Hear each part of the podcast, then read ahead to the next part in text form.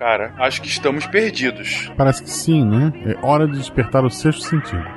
Sexto sentido não. Guaxa, abre o olho, você tá dirigindo, cara. Calma, quando nos privamos dos outros sentidos, nosso sexto sentido se aprimora. Eu vou dirigir usando apenas meu instinto mais primitivo. Fecha os olhos também.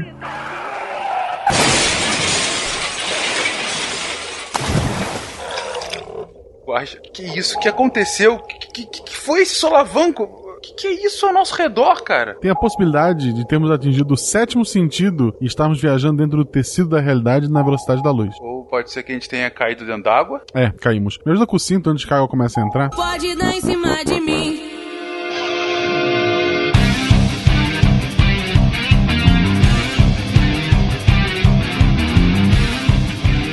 Pessoas! Aqui Fernando Malto Fecas, diretamente de São Paulo, e essa minha apresentação não tem sentido algum.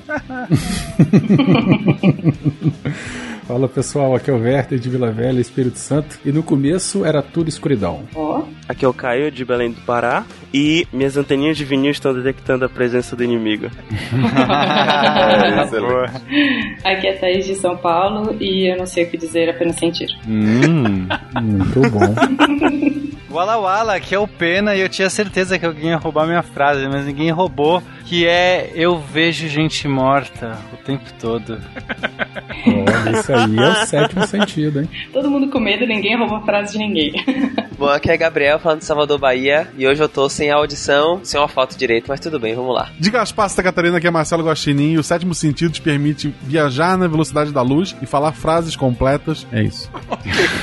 Tá bom. Eita. Você está ouvindo o SciCast, porque a ciência tem que ser divertida. Bem-vindos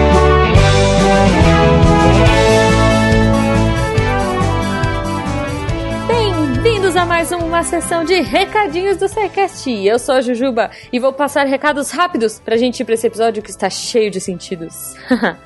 ok, a piada foi ruim, desculpa. Mas antes de mais nada, eu queria agradecer a vocês, nossos patronos, padrinhos e pique padrinhos que fazem esse projeto ser possível. Muito obrigada se você já é nosso apoiador e se você ainda não é, você pode entrar aqui no post e achar a sua melhor forma de contribuição. A partir de um real já é possível ajudar esse projeto e tornar a ciência divertida. Gente, para quem não ouviu ainda, ontem saiu um episódio sobre vacinas. É uma parceria que a gente fez com a Fiocruz. Então, assim, tá, é um episódio muito legal. Tá muito bacana. Se você não ouviu, procure. E esse é o primeiro de alguns aí que a gente vai fazer em parceria com eles. Então, por favor, apoiem a ciência, apoiem a divulgação científica. Escutem esse episódio, comentem lá, comentem no post, comentem nesse post aqui também, porque esse episódio espero que dê muito, muito feedback de vocês. Claro, se vocês quiserem, já tô falando, né, da forma de se comunicar com a gente, vocês podem comentar ou mandar um e-mail pra gente no contato arroba. E lembrando a todos que temos mais uma semana, essa é a última semana, galera, pra ir lá na arroba Portal Deviante, marcando arroba editora Roco e dar um título para um dos nossos Psycasters e ter a chance de ganhar um par de livros muito legal que a editora Roku nos ofereceu aí, falando sobre a Guerra dos 100 Anos, que foi aquele, aquela biologia que a gente fez. Então, corre, essa é a última semana. Semana que vem já, a gente já vai anunciar o vencedor. Então, aproveite e encontre um nomezinho engraçado. então é isso, as coisas estão parando de fazer sentido, então é melhor a gente ir pro episódio. Meus olhinhos são pra ver. Meu nariz é pra cheirar. Minha boca é pra comer. Meu ouvido é pra escutar. Completando os sentidos, tenho as mãos pra pegar e os bracinhos bem compridos pra mamãe eu abraçar. Os sentidos, Eliana. Já é meu texto introdutório favorito. Não tá no meu coração.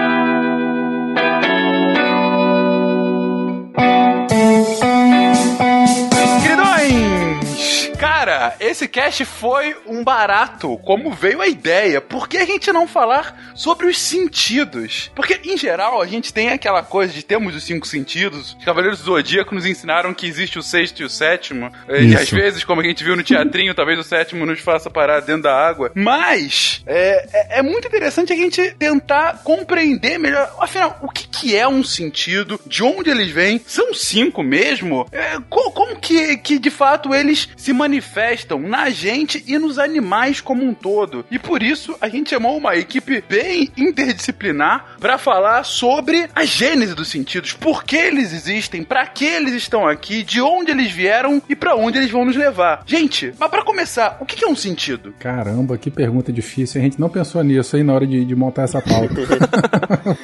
Quebrar nossas duas pernas. Pena, vem com a parte filosófica, veio. É, o sentido é aquilo que nos permite interagir com a realidade. Eita, Essa que é a parada. delícia. Ainda bem que o Pena tá aqui. Olha que Tá vendo? Veio a filosofia, Não claro. só interagir, né? Interpretar. Mas é bonito, meu. Tem uma parte filosófica por trás, porque, inclusive, por muito tempo ficou essa discussão sobre será que podemos contar com o nosso sentido para sondar a realidade ou podemos usar apenas razão? Que foi, né, essa discussão sobre essa questão da, da lógica, de, de, de como é que a gente pode descobrir a verdade. Mas fato é, é que o sentido é que nos permite interagir e, as- e a gente tem várias formas de interagir com a realidade. E, e, portanto, a gente vai dando mais sentidos. A gente fala assim, ah, temos cinco sentidos, porque eu posso, eu posso sondar a, a nossa realidade de várias maneiras. né?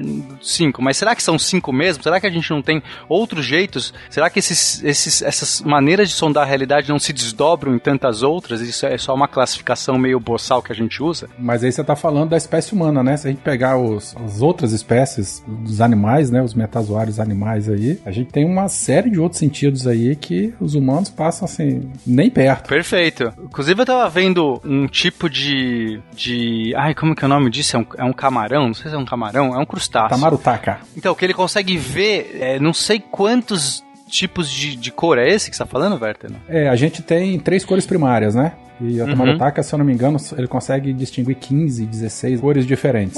É, é ridícula a quantidade de cores. Ele consegue montar uma quantidade absurda de cores com essa, sei lá, como se ele tivesse 15 sensores diferentes. A gente tem três sensores pra ver cores, né? Eu tenho dois porque eu sou daltônico, então na Eu verdade eu, também tenho só tenho dois. Eu tenho um dal... defeitoso também é dal- é daltônico, Caio? Também sou. Olha a estatística, tem dois daltônicos no cast, cara. Então nós temos, os seres humanos normalmente tem três sensores, três cones, é, sensores que detectam a cor. Então com esses três sensores a gente consegue montar é, milhares de, de combinações, milhares de cores, né, tons, enfim, é, que seria o verde, vermelho e, e- e o azul. Nos daltônicos a gente tem um desses cones com defeito, ou às vezes até nem tem direito. Então eu, por exemplo, não, eu, que eu sou do tipo deuteranop, quer dizer, o, o do meio, que é o 2, né, que seria o verde, ele é meio defeituoso, ele é meio próximo do vermelho, quer dizer que eu já vejo, sei lá, por volta de, sei lá, um centésimo das cores do que as pessoas normais veem. Então já vejo um centésimo. Agora esse camarão aí, como que é o nome, Werther? O nome comum é a Tamarutaka. Tamarutaka,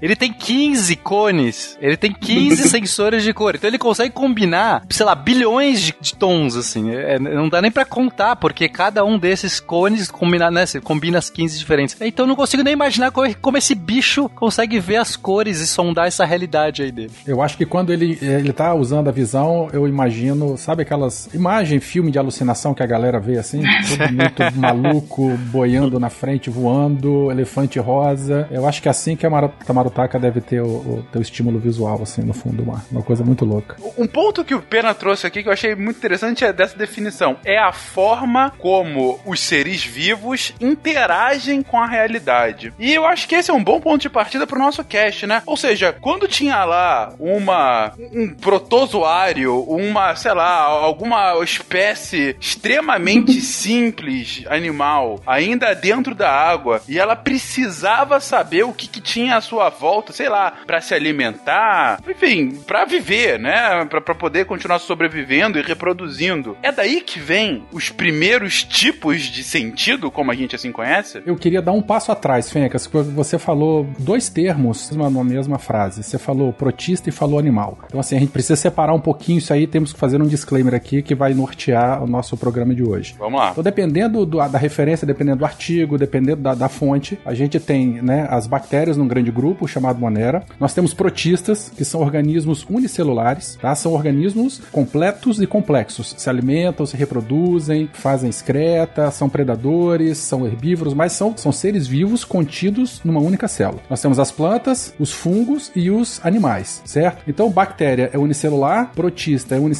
planta, fungo e animal são os pluricelulares ou os metazoários, animais formados por mais de uma célula. Então, hoje a gente vai pegar os protistas um pouquinho e nós vamos falar dos animais, que são os, os, os, os, os metazoários animais. A gente vai focar nisso aí, ok? Beleza. É porque você falou protista e protozoário é, são sinônimos. Aí você botou protista e animal na mesma oração, então a gente precisa só botar os pingos nos is aí. Então estamos falando, além de animais, estamos falando de seres vivos ainda mais simples. E, e como começa, então, desses seres vivos tão simples, o que a gente pode considerar hoje como sentido? Então, mas se você for pensar no sentido, é uma coisa um pouco subjetiva. Porque pensa que esse, esse protista, esse protozoário que você falou, ele tem que sentir várias coisas no mar, por exemplo, ou no rio, ou em algum lugar que ele vive na água. Ele tem que sentir várias coisas, só que como é que ele sente? Ele tem tato que nem a gente? Não tem. Então, ele tem o jeito dele de fazer isso. Por exemplo, uma ameba consegue passar em cima, se ela tá, por exemplo, aderida em alguma superfície, ela percebe que tem umas irregularidades onde ela tá passando. E ela provavelmente reage a essas irregularidades, reage a gradiente, por exemplo, de substâncias químicas. Então, não dá pra dizer que esses seres vivos não conseguem sentir as coisas. Eles só não sentem da mesma maneira que a gente tem como conceito de sentir. E é muito louco, né? Porque nós estamos falando de um organismo unicelular. Não estamos falando de Uhum. tecido, não estamos falando de órgão, nada. Né? Nós estamos falando de uma célula que responde ativamente ou né, a algum estímulo do teu ambiente e, entre muitas aspas, ela toma uma decisão, né? O que a Thaís É, falou aí. exato. Se uma ameba, ela consegue emitir pseudópodos, né? Que é aquela é, é, projeção da tua membrana celular para capturar uma partícula alimentar, por exemplo. Ou fugir de alguma coisa. Ou fugir de alguma coisa. E, cara, é muito louco isso, porque eu volto a falar, não, estamos falando de um, de um órgão específico, um sistema nervoso que permite que ela, sei lá, é, receba estímulos mecânicos ou elétricos, o que for. É uma única celulinha que responde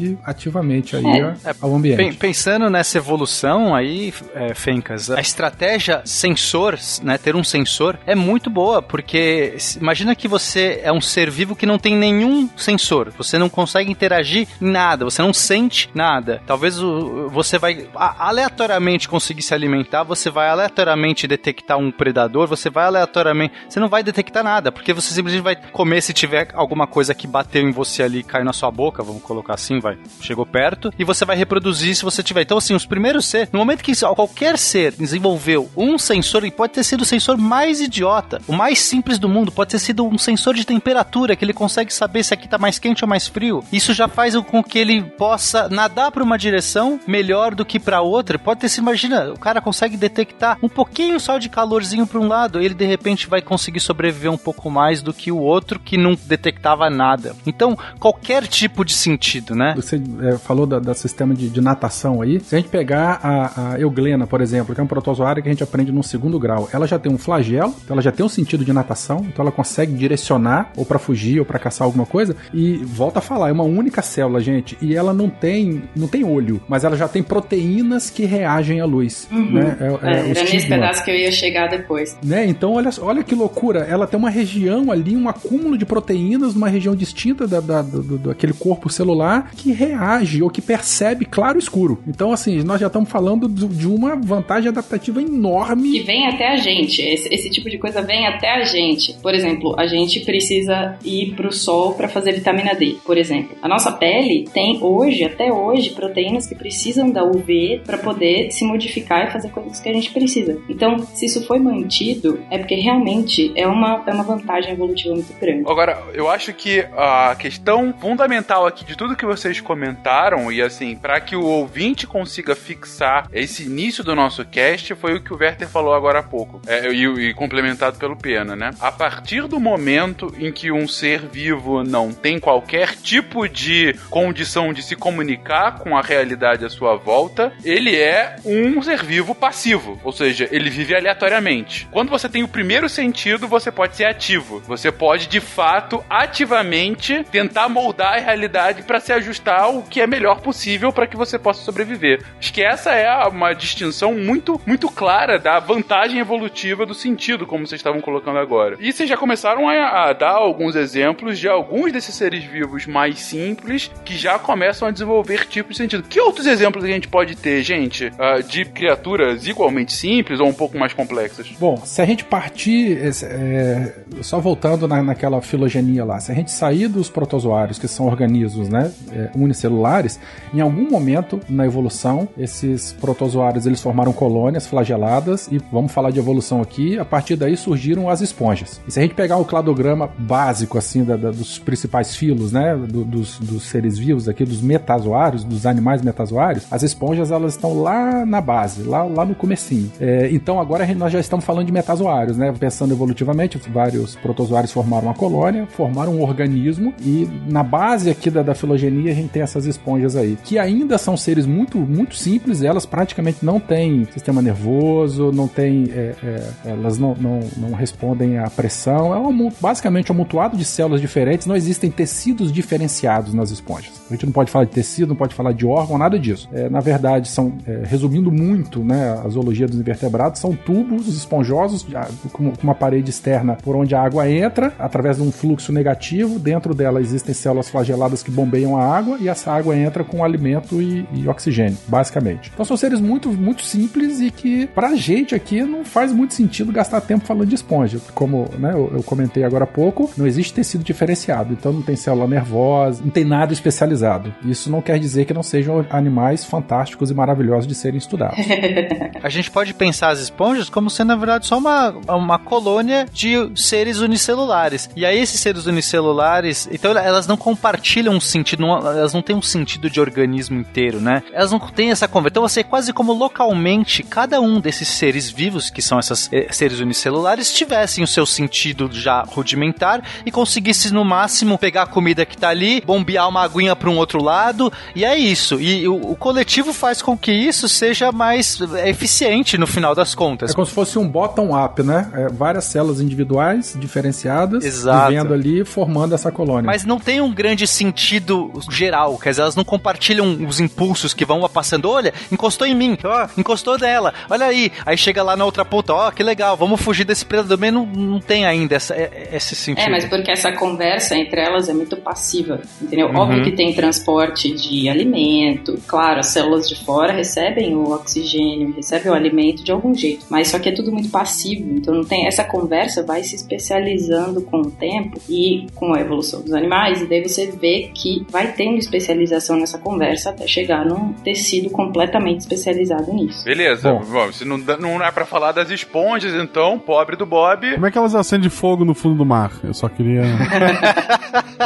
e que veja, agora o tesouro do céu vai acabar com os seus cinco sentidos. O que está dizendo? Então, qual é o primeiro animal que vale a pena falar para o cast de hoje? Bom, a gente pode entrar nos quinidários, né? Em algum momento, aí na, na, na, evolução, surgiram organismos já. Aí sim nós estamos falando de tecidos diferenciados. A gente está falando de uma epiderme, que é aquela camada externa do indivíduo que está em contato com a água do mar, ou a gastroderme, que é uma camada mais interna, né? Os quinidários, e aí a gente tem dois grandes grupos: a, a, os pólipos que formam os recifes de corais e as águas vivas. Basicamente, os pólipos têm os tentáculos apontados para cima e vivem presos no substrato. As águas vivas, todo mundo mundo já deve ter visto aí, né? Ficam a deriva na água e os tentáculos virados para baixo. Mas fisiologicamente eles são muito parecidos. Então, basicamente, a gente tem uma camada externa, como eu já falei, epiderme, a gastroderme, que é a camada interna, onde gastro, né, de, de, de cavidade digestiva, digestória, onde vai ocorrer a, a, a digestão, a digestão do, do, do, alimento, exatamente. E aí surge uma coisa muito interessante, que entre essas duas camadas a gente já tem células nervosas, né, que é a mesogleia. São, é, é,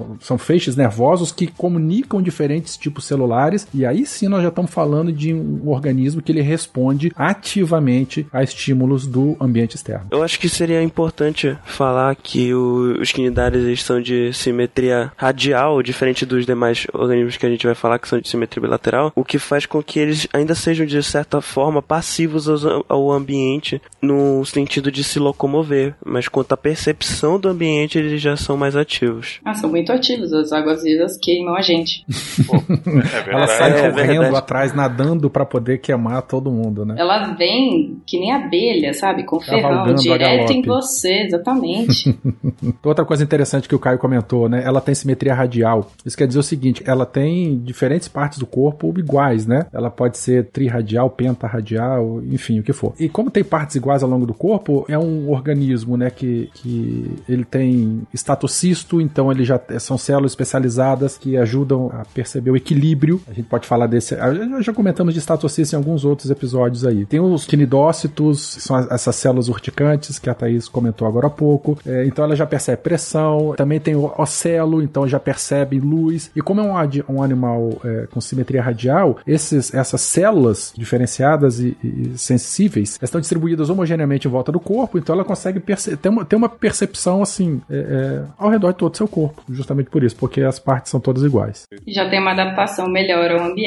Toda essa parte de sentido vem para a adaptação do- dos organismos ao seu próprio ambiente. Ele consegue perceber onde é que tá ruim, onde é que tá bom, onde é que tem alimento, onde tá quente, onde é que tá frio, e ele vai se adaptando melhor. Isso, a gente pode falar também de contração muscular agora também, né? Não sei se todo mundo já viu um recife de coral com os pólipos abertos, se alguma partícula de alimento encosta nos tentáculos do pólipo, o tentáculo ele se recolhe. Então o animal está fazendo contração muscular. Para fazer contração muscular, né? Primeiro sentiu, então ele tem o tato e ele já tem estímulo nervoso, que é justamente direcionar os outros tentáculos para a partícula alimentar e direcionar a partícula alimentar para a boca. Nós já estamos falando de uma boca que abre e fecha, não é isso? Uma coisa meio arco-reflexo bem primitivo. Isso, exatamente. Isso aí. Então são animais muito mais complexos que, que as esponjas que a gente falou agora há pouco. Mas são bem mais simples do que as próximas estruturas que nós vamos falar um pouco mais à frente. Só pra situar, lembra quando no cast de sistema nervoso o Guaxa pisou no Lego? Sim, como esquecer? Isso é um arco reflexo. Olha só, essa tara já tá patológica. Ah, espera que tem muito mais, Guaxa. Tem muito mais pela frente. Mas isso é um arco reflexo, então. Isso é um arco reflexo. Você percebe alguma coisa que incomoda, que dói, que significa medo, alguma coisa, a primeira reação mais rápida é tirar a mão do fogo, é tirar o pé do Lego. Rapidamente, assim, é o que acontece com esses pólipos e com a maior parte dos animais dali pra frente. Só assim, uma última coisa. Esses animais a gente ainda não tem uma região anteroposterior. Lembre-se que eles têm simetria radial. Simetria radial seria o quê? As, as diferentes partes do corpo são iguais. Se a gente pega uma estrela do mar, ela tem simetria pentarradial. Ela tem cinco lados iguais. Uhum, Ela não tem uma cabeça e um É, pé. não tem uma região. Isso, exatamente. Mais pra frente, nós vamos falar de animais com simetria bilateral. O que, que é isso? Ela só tem dois lados iguais. A simetria radial é basicamente se você girar o animal, você chega na mesma forma. Isso, É, e aí, exatamente. quando o velho fala de pentarradial, quer dizer que eu posso girar cinco vezes e ela continua do mesmo jeito. A gente, por exemplo, tem simetria especular ou bilateral, significa que o nosso lado direito é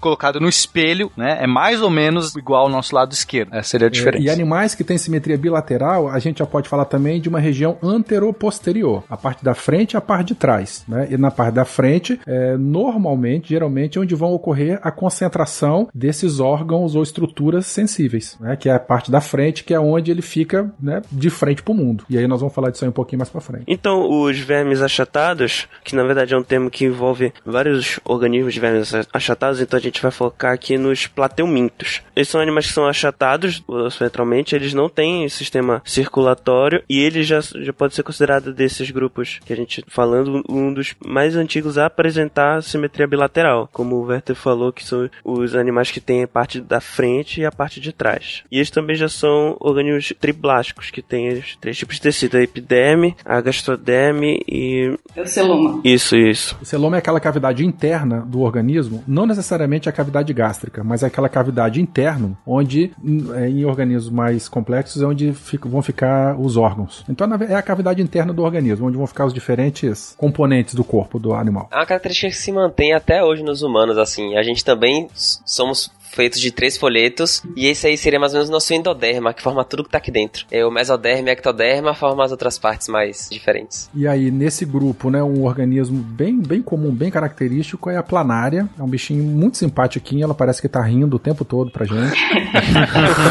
Rindo e vesga. E ela é bem comum nos livros de segundo grau. Quem lembra da biologia lá do segundo grau viu uma ilustração da planária. Parece um cocôzinho achatado sorrindo pra você. Parece, então.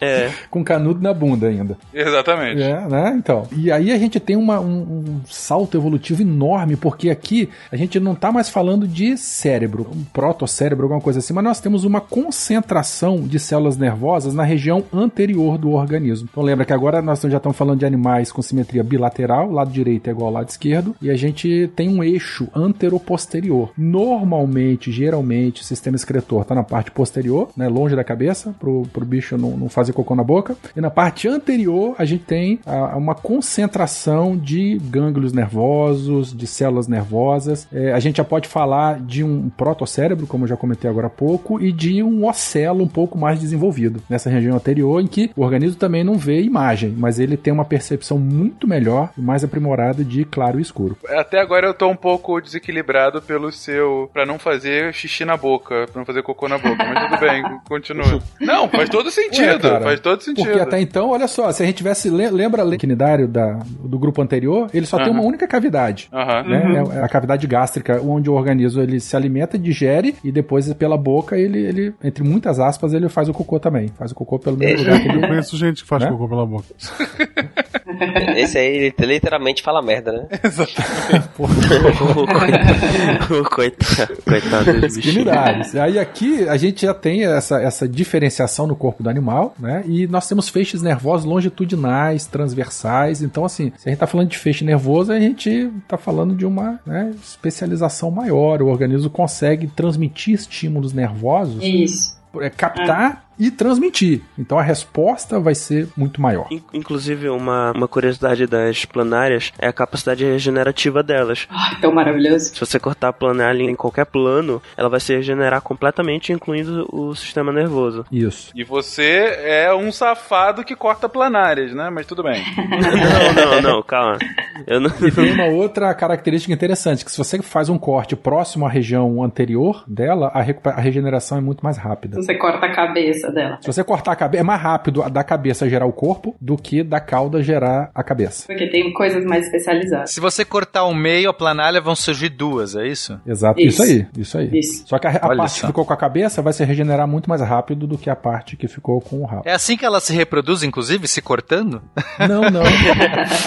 Seria um jeito, né, eficiente. Preciso fazer uma outra. É, é, nesse caso aqui, eles já têm é, fecundação cruzada já. É. Interessante. Já Olha tem células só. masculinas e femininas. É, elas são hermafroditas. Isso. E que veja, agora o tesouro do céu vai acabar com os seus cinco sentidos. O que está dizendo? Ok, planária já deu pra ver que já tá ficando o negócio cada vez mais especializado, principalmente quando vocês citam que tem um tem nervos, né? Você tem um sistema nervoso aí dentro, como disse o Werther. Não só você sente, como você comunica o que sentiu. E isso eu imagino que continue por aí nos animais cada vez mais complexos, não? É, aqui a gente vai ter uma grande separação no nosso cladograma, né? Que dos vermes achatados a gente tem os vermes cilíndricos, caramujos, minhocas, é, que são os, os, os anelídeos, né? Os artrópodes, por, por um lado. E pro outro lado a gente tem estrela do mar, equinodermos, e aí a gente tem todo o eixo dos vertebrados, tá? Então, é, é, no nosso cladograma tem essa grande separação. É, é muito interessante, Fenka, se a gente pensar evolutivamente, como é que surge um olho, né? Claro que a gente pode fazer isso até com todos os sentidos, mas acho que o olho é, é- eu já vi muita gente usando um exemplo de olho até pra ir contra a evolução natural, dizendo assim, olha,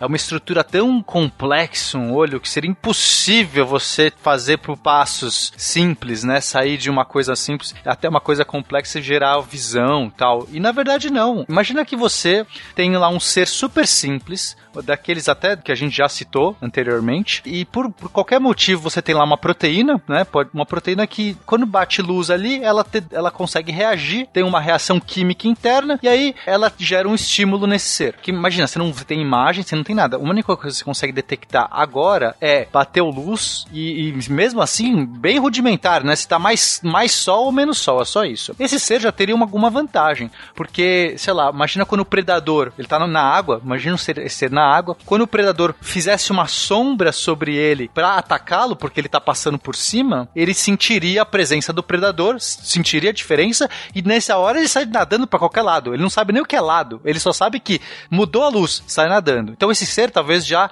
tivesse como passar, é, resistir melhor do que o que não tinha. O que não tinha essa, essa coisa, simplesmente o predador, quando passava por cima, ele abocanhava e tudo bem. Aí o que acontece? Aleatoriamente, você pode ter é, essa membrana, essa pele, ficando um pouco mais é, torcida. Você pode nascer um ser que é um pouquinho mais torcido, né? Um pouquinho mais côncavo. Aleatoriamente, tá? Porque são mutações aleatórias. Esse ser que é um pouquinho mais côncavo, olha que interessante, Fencas. Pelo fato dele ser um pouquinho mais côncavo, a, a luz, quando incide ali dentro, ela consegue fazer algumas reflexões internas, tá? Por, por formato côncavo, que permite concentrar um pouquinho mais. Ele dá um. Ele foca um pouquinho mais. A luz que cai ali dentro tem uma, ampli, uma ampliação, mas é ainda muito sutil. Esse ser já vai ficar melhor ainda, porque qualquer. ele consegue detectar menos luz. Uma luz mais sutil, como ela está sendo ampliada nesse formato côncavo, então esse ser passa o gene para frente. Então o que acontece? Você vai percebendo o lado côncavo vai ter uma direção privilegiada, não é mais todo o corpo daquele ser ou uma região daquele ser. Ele vai ter uma direção específica que a luz, quando incide daquela direção,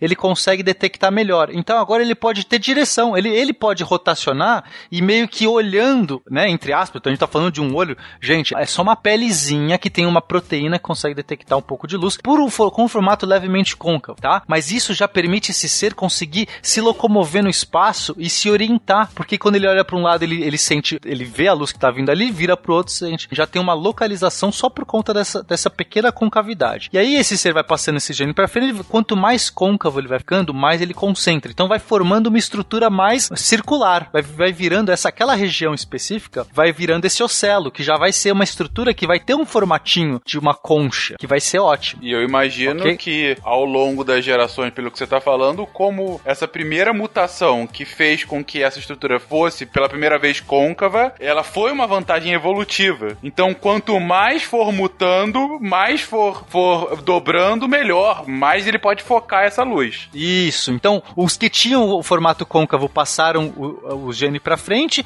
e aí numa outra mutação que acentuou mais ainda, foi privilegiado de novo, foi selecionado. O que deixou de ser côncavo morreu porque não era tão bom. Então foi sendo selecionado, a concavidade maior foi sendo aprimorada. E, e aí, com o tempo, formou esse ocelo, que já, era, já tem essa região mais côncava, já, você já olha e fala assim, nossa, tem, algum, tem alguma coisa redonda ali, né? Já tem uma estrutura. São ocelos? Os ocelos, eles são olhos mais simples que, no geral, não são capazes de captar, de formar imagens, apenas captar luz. Eles são órgãos fotorreceptores simples. É, uma, uma aglomeração de células que são capazes de detectar luz. E depois que a gente vai receber, olha que interessante, por, aleatoriamente também pode ter é, algum líquido, né? Pode ter vazado ali, algum meio aquoso pode ter ficado nessa região côncavo, porque você pensa, o negócio côncavo ele já, já recebe também um líquido, né? Ele, ele retém líquidos bem, por ser côncavo. humor vítreo. Humor, é. O humor vítreo. E aí o que Isso acontece? O, esse, esse meio líquido, ele permite concentrar ainda mais esses raios, esses raios de luz, né? Quando a luz ela vai passar por esse, essa, essa outra região, ela vai ter essa, esse efeito de refração ali interna, ele vai de repente conseguir acentuar ainda mais essa percepção. Esse líquido ele também ajuda a manter a pressão interna, né? Porque se fosse um, né, um, uma bola fechada sem nada, a própria pressão do ambiente ia colapsar essa estrutura. Deforma, né? Deforma aquela, aquele, aquele côncavo. Se ele vai crescendo muito, ele vai ficando meio frouxo. Então, Isso. esse humor vítreo, é, esse, esse líquido ali dentro, então perfeito, Werther. Além dele manter essa pressão, ele também vai ter propriedades óticas interessantes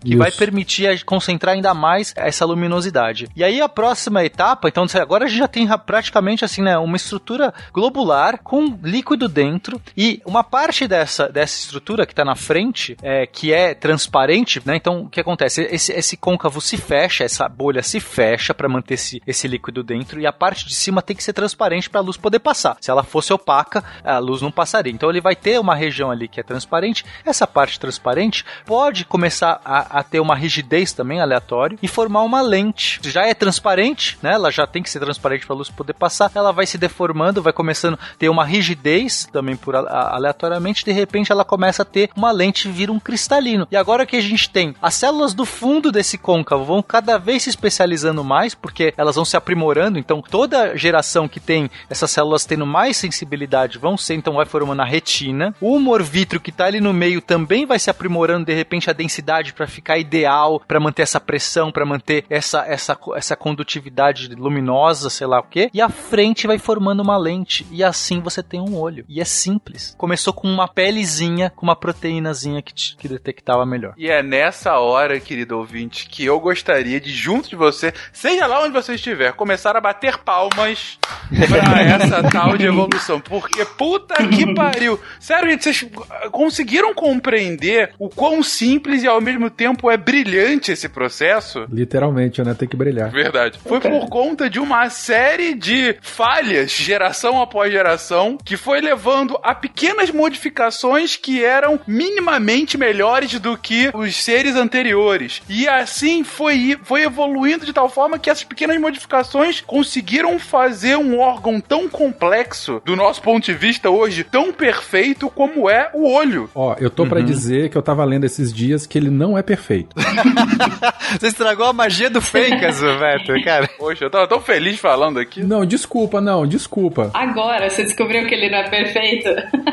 Não, olha só, sabe por que que não é perfeito? Porque tem muita gente que tem catarata, que é o cristalino que fica opaco. Que Se fica fosse opaco, perfeito, é. não teria, não teria catarata. É muito ok, bom, é. cumpre muito bem a tua função, mas ainda não é perfeito. Ah, mas é tranquila, a cirurgia de catarata dura 15 minutos, rapidinho. Você está driblando a seleção natural. Só queria fazer uma sugestãozinha. Tem um episódio do Cosmos, não sei se vocês já viram, que conta essa história do olho. Muito bem, muito bem feito, assim, com animações muito bonitas, que vão mostrando os celos aparecendo e tudo isso que o Pena contou, óbvio, de um jeito mais visual, pra gente conseguir entender isso. É do Mas novo ou é do velho, Thaís? Do novo, do novo. É um dos primeiros. É bem legal. Eu só queria fazer um, só um adendo aqui sobre o que o Werther falou do olho, da catarata. Eu ouso dizer, Werther, que o fato do- da gente ter catarata, né, assim, é, você fala, não é perfeito porque tem catarata, porque a catarata ela só se desenvolve depois da fase de reprodução. Quer dizer, é uma doença que ela só vai aparecer com seres vivos mais velhos, né, com a velhice. Então o que acontece? Você não seleciona, né? Quer dizer, se você tiver Isso, ai, que massa, cara. eu- alguém que não É. tem catarata, não vai ser mais selecionado porque já reproduziu, já passou do, do crivo ali. Você passa pra frente, né? Ela tá dando um golpe. Mas já passou, né? Esse aqui é o ponto, é um golpe. Todas as doenças só surgem depois da fase de reprodução, elas não são mais selecionadas pela evolução natural. Então, nesse ponto, sim, você pode ter um monte de doenças, que inclusive a própria velhice, porque, desculpa, já causando aqui, Porra, que a própria sacanagem. velhice talvez não seja mais do que uma doença que passou porque ela não tem o crivo da, da evolução natural. Tá, então, pelo, pelo que eu entendi, o- a evolução toda aconteceu porque em terra de cego, quem tem ocelo é rei.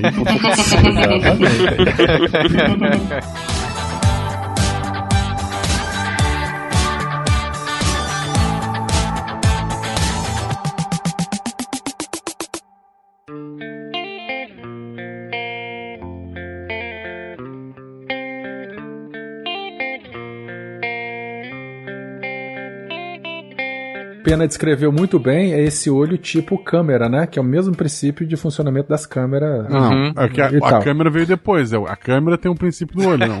É, tá certo. Tipo, caramba, vocês viram aquela Kodak? Vamos fazer igual. É porque na natureza a gente tem os olhos compostos também, né? Muito comum, principalmente em insetos. Sim, sim. É, vale falar que tem o olho é uma das estruturas que se desenvolveu várias vezes de forma diferente. Então, o nosso olho é, não, não foi uma única vez. Quer dizer, o nosso olho aqui de mamífero tudo mais não é o mesmo dos insetos. Os insetos tiveram uma outra, surgiu de uma outra maneira, tá? Então, esse que eu descrevi não vale para todo mundo, mas enfim, é um bom exemplo de como que pode surgir uma estrutura tão complexa a partir de uma coisa ultra simples. E principalmente, peguem essa explicação de 3, 4 minutos do Pena. É, é melhor, é- vai, vai ser um compromisso que eu assumo a você, ouvinte. Eu vou tirar essa explicação, só esse trechinho, pra colocar no WhatsApp daquela sua tia cocota que fala que Isso. só Deus pode ter criado um olho por ser uma estrutura tão complexa. Logo, o criacionismo tá certo. E manda pra ela. Fala assim, tia cocota, ouve, ouve com carinho. E entenda por que, que eu discordo de você. Agora, olha que coisa doida, assim, né? Já que a gente tá focando agora. no- focando, olha. No, nos Olha olhos. só, Olha agora só. todos.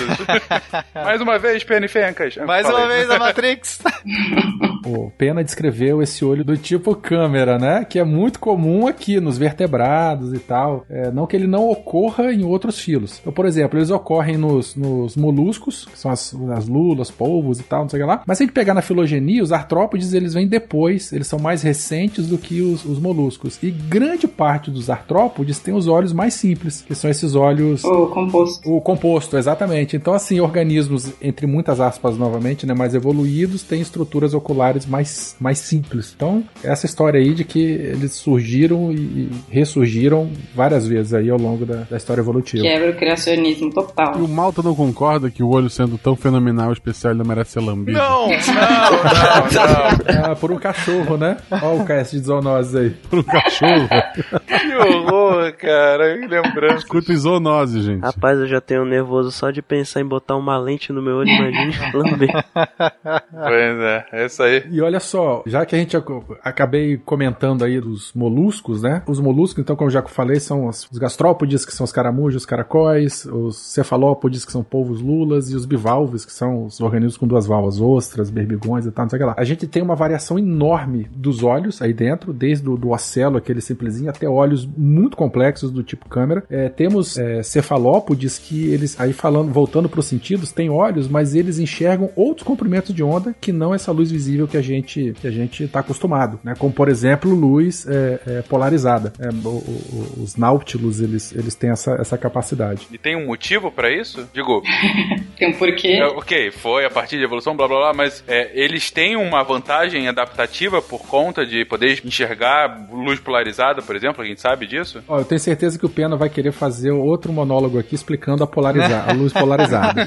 Pena, você me corrija, né? Mas assim, ah, normalmente a gente tem eh, raios solares, eh, fótons vindo de todas as direções. As células sensíveis, elas estão dispostas em fileira. Então elas só conseguem pegar a luz que vem em determinado, que vem no, no mesmo sentido da, da disposição das tuas células sensíveis à luz. É, O que acontece? Aquela iluminação difusa ele não vê. Então, para o organismo predador, que ele fica né, é, fatiando o ambiente, é, ele consegue, como é que eu posso dizer, captar melhor os comprimentos de onda, se concentrar mais em determinados comprimentos de onda que normalmente eles estariam difusos no ambiente. Então, ele consegue enxergar o- o- uma presa com uma eficiência muito maior. A- Nosso olho, a gente não detecta a polarização da luz. A, a luz é uma onda, né? A gente pode pensar agora nesse cast como uma onda eletromagnética, e ela tem um plano de polarização, quer dizer, o, o campo elétrico, então imagina que a gente tem uma senoide, tá? Pro ouvinte, que é uma senoide, é uma cobrinha que sobe e Cobrinha. desce, né? Uhum. Então, essa cobrinha que sobe e desce, ela vai andando pra frente, né? Vai subindo e descendo, subindo e descendo, subindo e descendo. Ela tá andando pra frente. Só que eu posso, ela ela pode estar subindo e descendo, eu poderia de repente estar andando pro lado, pra direita pra esquerda. Ela pode estar em vários planos de essa ondulação, ela pode estar em vários planos, não necessariamente pra cima e pra baixo. Pode estar numa diagonal, pode estar deitada. E nosso olho, qualquer uma desses raios diferentes de luz, tá? Porque eles são diferentes em princípio, pra nós daria na mesma. A gente não tem essa sensibilidade. Já esses seres aqui, que é o que o Ver tá falando,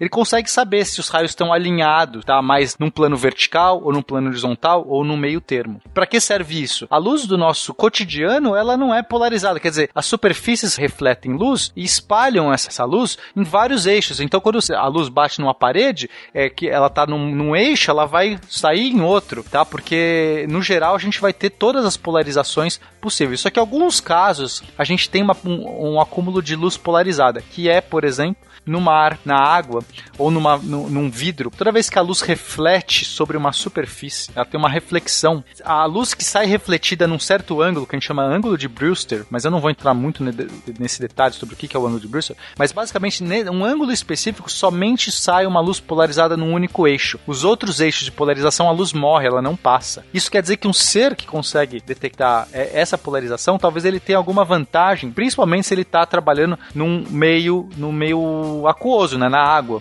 porque esses reflexos, né, esses reflexos específicos que a luz vai ter quando ela atravessa, vai polarizar a luz. Então, se ele tem, ele consegue ter um, saber qual é a luz polarizada, ele vai de repente distinguir qual a luz que está difusa no meio e qual aquela que exatamente atravessou, que é- fez essa reflexão. Isso pode dar uma vantagem, tá? Eu não sei exatamente pensar como que seria essa vantagem. Pode ser, é, não sei, uma coisa do predador passando bem na- em cima de uma luz específica, tá refletida, enfim. Mas ele pode, provavelmente, ter alguma vantagem, já que foi selecionado, né? Ele, ele tem alguma vantagem. Pena, eu acho que uma, um paralelo que tu pode fazer sobre a percepção da luz polarizada, se eu não me engano, o- os óculos 3D eles funcionam dessa maneira, não é? Sim, Cada sim, é, mu é muito legal. Como é que a gente vê no cinema 3D, né?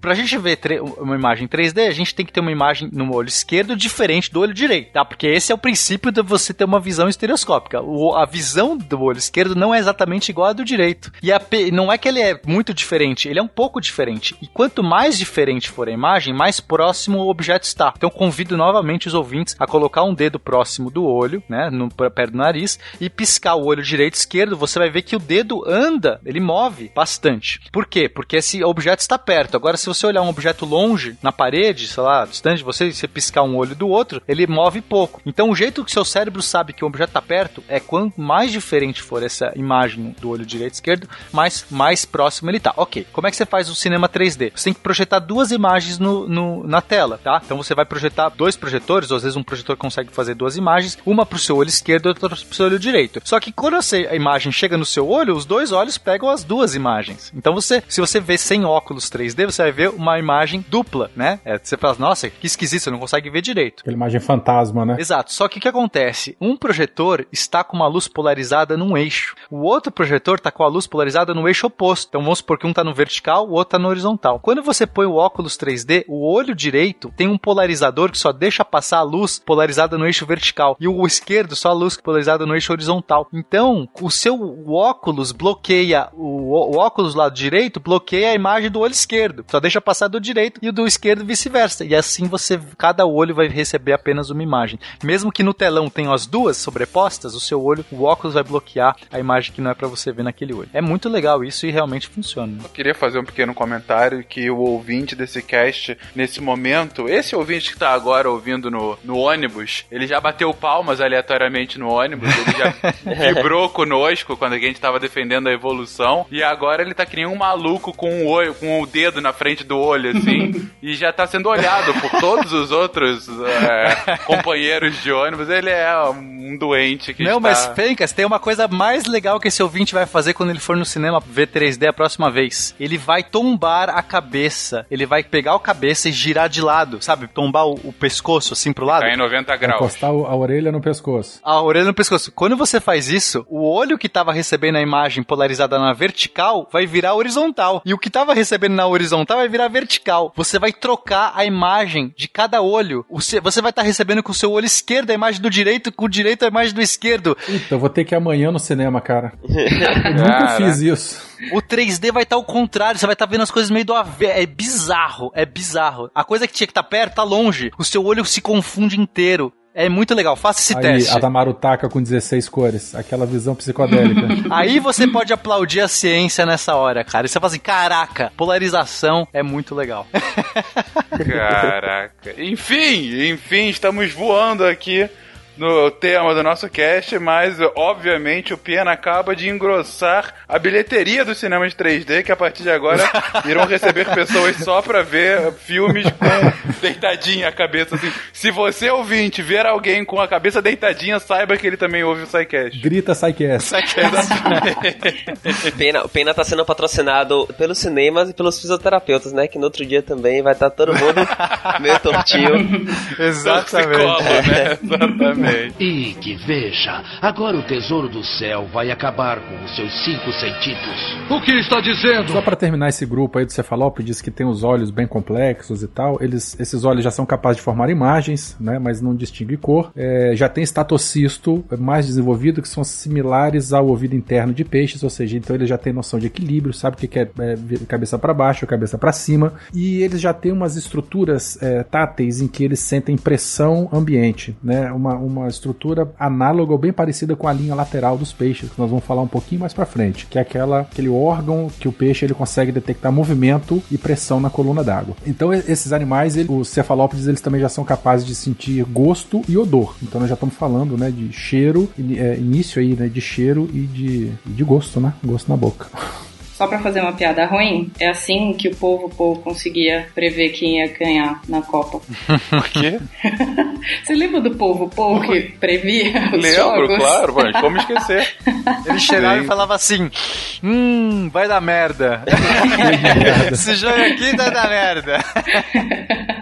Não, tá vendo? É com esse super sistema nervoso dele, ele já conseguia detectar quem ia ganhar na Copa. Não, cara, o que eu acho mais legal dos povos é a habilidade que eles têm de se camuflar. E eu não sei como, como que ele consegue fazer isso, porque imagino que ele teria que ter uma câmera para olhar o padrão, né? Assim, pensando como leigo. Gente, para quem não sabe, o povo consegue fazer uma. Um, é, deixa o camaleão no chinelo. Ele consegue fazer estrutura, não sei se é qualquer povo, tá? Talvez não seja qualquer povo. Tem Lula que faz isso melhor também. Tem Lula. É. Ah, é, eu, eu realmente não sei exatamente a espécie, mas eu já vi ele conseguir fazer assim um malhado, sabe? Parecer uma textura de pedra, uma coisa assim com, com textura mesmo. Ele muda, ele, ele, ele você olha você fala assim, cara, isso tem textura, né? Não é só cor. Ele enruga a pele ele dele, né? enruga. Né? É, aí eu pergunto assim, como é que ele faz isso? Porque, né, como é que eu faria? Eu olharia uma câmera ao fundo do mar, ali o fundo da pedra, e aí eu olharia e tentaria projetar na pele do povo o negócio. Ele faz isso sem poder olhar, ele não tá olhando pra pedra, ele consegue, sei lá, eu não sei. Alguém sabe como é que ele faz isso? O sentido que ele usa para poder saber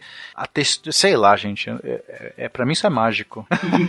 e olha que louco, né? Você falou de textura, eles também são capazes de mudar as cores, né? Porque eles têm pigmentos na pele e a, nas sépias, que é como se fosse aquela lula mais comprida, aquilo é tão, aquele bicho é tão espetacular que ele consegue mudar a cor do corpo no sentido longitudinal. Então se ele tá um indivíduo, né, tá com a fêmea de um lado e um macho pro outro, ele consegue um lado atrair a fêmea longitudinalmente, aí do outro lado ele tem um outro padrão de cor para tentar afugentar o macho. Olha que, que doideira. Caraca! É, era o que eu ia falar, que isso é um, uma das formas mais é, é, desenvolvidas deles de comunicação. Isso, isso aí. Eles se comunicam muito dessa, dessa maneira. Não só é uma maneira deles se camuflarem e se proteger, mas não, é uma comunicação ativa. Sim, sim, eles brilham, eles se comunicam, eles ficam fazendo padrões de cor, de ondulação, sei lá, de, de, de luminosidade, sim. e isso é, comunica. Eles são seres, até onde eu sei, bastante inteligentes, né? Povo povo. Não, povo povo. povo, povo.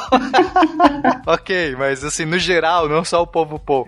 Eles são, são, são bichos inteligentes, não são? Como que tá na, na classificação aí dos, dos bichos? São, são inteligentes. Polvo é tão doido, cara, que ele consegue abrir pote para pegar caranguejo dentro de pote. O pessoal faz experiência aquário, pega, pega potezinho transparente, bota um caranguejo dentro e fecha. Ele vai lá, sente o pote, vê o caranguejo, é, com a força do tentáculo, ele, ele, ele, por algum jeito, ele sabe que ele tem que desrosquear a tampa para poder pegar o, a comida dele dentro do potinho. Ou seja, ele é melhor do que o Velociraptor. Ele não só abre porta, ele consegue desrosquear. ele é melhor que muito marido.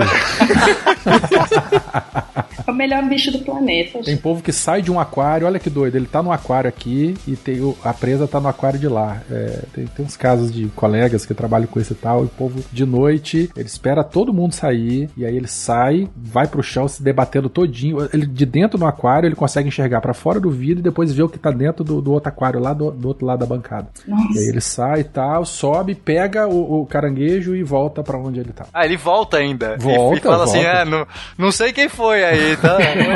no dia seguinte, né, ele fica coçando a cabeça. É assim. muito interessante, muito interessante isso. É sonso ainda por cima. Eu, eu imagino a preguiça do estagiário que teve essa ideia. E se eu desse um pote fechado com caranguejo? Tipo, tanto trabalho abrir essa porcaria. Deixa o caranguejo dentro do pote, dá pro bicho, ele come a hora que ele quiser. E um, um detalhe que é muito louco é porque os, os cefalópodes, que seria uma classe dentro de molusco, eles têm esse, um cérebro muito complexo, complexo comparado com todos os outros moluscos que têm um cérebro muito simples. E aí já é um salto de, de cognição e sistema nervoso gigantesco dentro de um único grupo. Não teve agora há pouco um artigo científico sério de uma pesquisadora tentando uh, ligar a existência do, dos polvos como, dos cefalópodes como um todo, como uh, bichos que teriam vindo de outro planeta? Saiu esse ano, inclusive. É sério isso? Não é primeiro de abril? Aspas pro Fecas falando sério, artigo sério. eu tô falando sério, não. É, artigo sério que eu lembro que teve uma divulgação justamente pelo bizarro em alguns veículos de, de divulgação científica. Eu vou deixar depois o, o link no post aí. Claro, de, não tô falando que assim, a ciência está dizendo isso. Não, houve uma pesquisadora, se eu não me engano, que teve essa afirmação e acabou, enfim, repercutindo, obviamente, pelo bizarro que era. É aproveitar que a gente chegou no, no cefalópodes, que já são, já são seres mais avançados assim, e comentar um pouco a diferença de, de sentido e percepção. Porque a, até chegar neles, a gente fala muito de sentido. Gente, sentido é basicamente ânimo ânions e cátions saindo e entrando de uma célula. É basicamente isso. Você enxerga isso. Então, quando bate a luz, é, por exemplo, o exemplo da visão que a gente falou tanto aqui. Quando existe uma proteína que ela muda sua conformação com a, a, a quando bate, quando ela recebe luz, ela abre a membrana, por exemplo, e aí entra e sai cátions e ânions. E isso vai gerar uma corrente elétrica que vai gerar a visão. Então, sentido é uma coisa muito primitiva, por mais que a gente tenha é, alguns, alguns, alguns animais, algumas espécies que tenham sentidos avançados, ela é uma questão muito ainda de, de sobrevivência mesmo, uma questão evolutiva de pressão natural. Já a percepção que a gente viu, por exemplo, agora no, no, no povo que abre o, o pote do caranguejo e tal, a percepção é uma interpretação dos sentidos que ela só ocorre em seres mais complexos. Então, basicamente, em mamíferos, em aves, em alguns cefalópodes, por incrível que pareça, eles, apesar de eles estarem um pouco afastados na, na escala. Eles são aliens. É. mais uma explicação, mais uma, uma justificativa. Eles conseguem, a partir dos sentidos, você ter uma, uma sensação e uma percepção diferente. Então, vou dar um exemplo aqui qualquer. A gente pega um, um bichinho que tem um olho muito primitivo e ele vê quando a, o sol é tapado uma sombra, ele reage e corre, como o Pena deu exemplo. É, já a gente, quando a gente tapa o nosso, a nossa claridade tapada pelo, pela, por uma sombra, a gente tenta explicar essa sombra. E a gente sabe, por exemplo, essa sombra aqui tá mais clara ou mais escura, é uma coisa mais clara ou mais escura. Quando acontece mais uma vez na vida da pessoa, aquele momento ele é re recolocado. Então você consegue, com suas vivências e suas percepções, mudar o seu sentido. E é isso que o povo faz aí. Então ele aprende como mexe, como desenrosca. Então o sentido dele, ele percebe que certas coisas funcionam assim ou assado. E aí se você ofertar de novo mais, mais uma vez para ele, ele vai saber mexer. Então é o sentido funcionando no aprendizado na percepção. Entendi. Pô, bela, belo Que massa, você começou como Tarek e terminou como Fencas, bicho. Você resumiu o começo só com cátions e ânions, mas terminou com uma, uma parte filosófica linda. Não, muito legal, cara. Cara, é, é fantástico você pensar que é, boa parte dos nossos sentidos, então o tato e a visão é basicamente cátions e ânions saindo, saindo e o você olfato e o paladar é basicamente um. Chega um- uma proteína, uma molécula, se acopla na, na, na célula e faz uma reação. Então a gente sente um gosto doce porque a glicose tem um receptor lá pra ela. Então isso é muito louco. É uma célulazinha que faz uma cascata e gera um sentido. E a percepção já é uma coisa um pouco mais complexa que envolve Cognição, é. uma cognição, estruturas mais nobres, neocórtex, são coisas que só apareceram mais na frente da evolução. Percepção, pelo que você tá colocando, é a capacidade de interpretar o sentido. Isso aí. Olha, É, assim, o, o- o ser humano ele é ruim em todos os sentidos. A gente não é o melhor em nada. Ah, ó, putz, é. Boa, go humans. Então, mas a gente tem a percepção. E com isso, com isso a gente consegue sobreviver e se adaptar muito É. melhor. A gente não tem a melhor visão, nem a melhor audição, nem o melhor tato, nem o melhor paladar, nem o melhor olfato. Mas o fato da gente conseguir interpretar muito bem o nosso meio e fazer, fazer extrapolações e criar abstrações nos faz, mesmo com essas limitações todas, sermos incríveis, seres que permitem, né, fazer coisas incríveis no mundo. Caramba, High que five lindo. neocórtex. Ah, é, pode crer. Não, mas o que eu, eu falei até no, no cast de felicidade, que eu gosto de falar que o sistema nervoso, tanto nosso com, ok, organismos com córtex, que ele é um, um- simplesmente uma engenharia de controle e automação, sabe? Porque ele percebe tudo que tem em volta e a gente, com a nossa cognição, com a nossa percepção, consegue se adaptar ao ambiente de um jeito que, numa visão antropocentrista total, seria a melhor que a gente vê até agora. Mas eu acho que é isso, é, a é o refinamento de como a gente, exemplo, por exemplo, não vê muito bem, mas a gente tira o melhor do que a gente consegue ver, entendeu? É, é- é isso. Quando a gente não consegue chegar lá, a gente inventa aparelhos que É, permitem também. ampliar essa visão. Isso é legal também, né? Você vai por desde um óculos até um microscópio, até um telescópio, até, enfim. É, se a gente não vê luz polarizada, mas eu invento um, um- um sensor que detecta e me conta de uma maneira. Eu invento um óculos 3D baseado em luz polarizada. Não, só da gente descobrir que a luz polarizada existe, É, entendeu? exato. E aí eu invento óculos, uso o óculos e fico 90 graus com a cabecinha assim, pra ver tudo em... Vocês já é, é, usaram óculos com, com lente polarizada num dia de sol assim? É uma coisa linda. Já. A gente bota o óculos Já. com lente óculos escuro com lente polarizada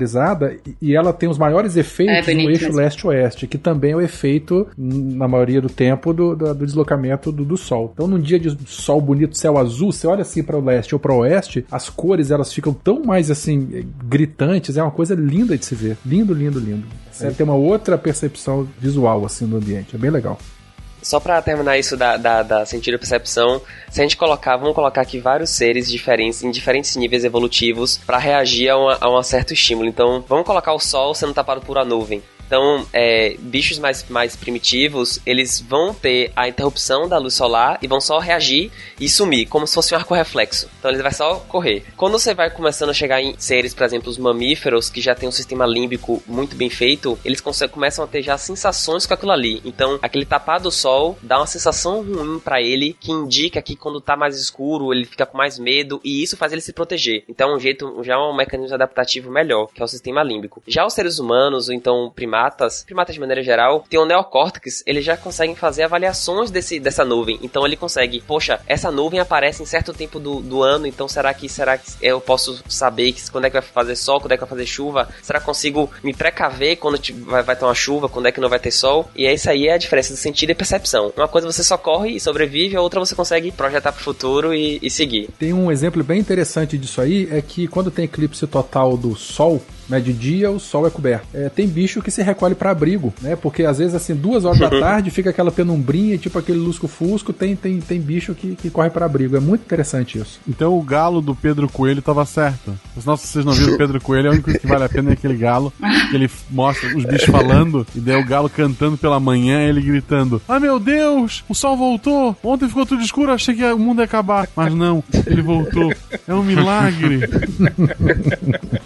E que veja, agora o tesouro do céu vai acabar com os seus cinco sentidos. O que está dizendo? Essa fala do, do Gabriel eu acho bem interessante, porque ele mostra o sentido da, da emoção, né? Da, de você desenvolver toda essa parte emocional, sistema límbico, enfim. Porque é relevante você, é, em vez de só ter o arco reflexo, de, de, de essa coisa de escureceu, corre e tal, você começa a complexificar um pouco isso e várias coisas podem gerar o medo, não só só. Porque agora esse ser, várias coisas podem gerar medo. Então, fogo pode gerar um medo, o, o a, tapar a luz de noite pode gerar medo, ele tá numa situação, sei lá, ele tá acuado, ele tá não sei o que, ele pode gerar medo diante de um predador. E aí, ele consegue, através do medo, que é uma, que vai ser essa emoção, é, ele vai poder desenvolver uma série de, de triggers, de, de disparos no corpo dele, que vão ajudar ele a se proteger. Então, é mais interessante você criar toda essa parte emocional, desenvolver a parte emocional dos seres. E depois, né, como ele mesmo falou nos primatas e tudo mais, que a gente vai ter a parte racional sendo desenvolvida, que não é somente eu reagir como emocionalmente a algo, mas também refletir sobre algo e começar a racionalizar sobre esses algo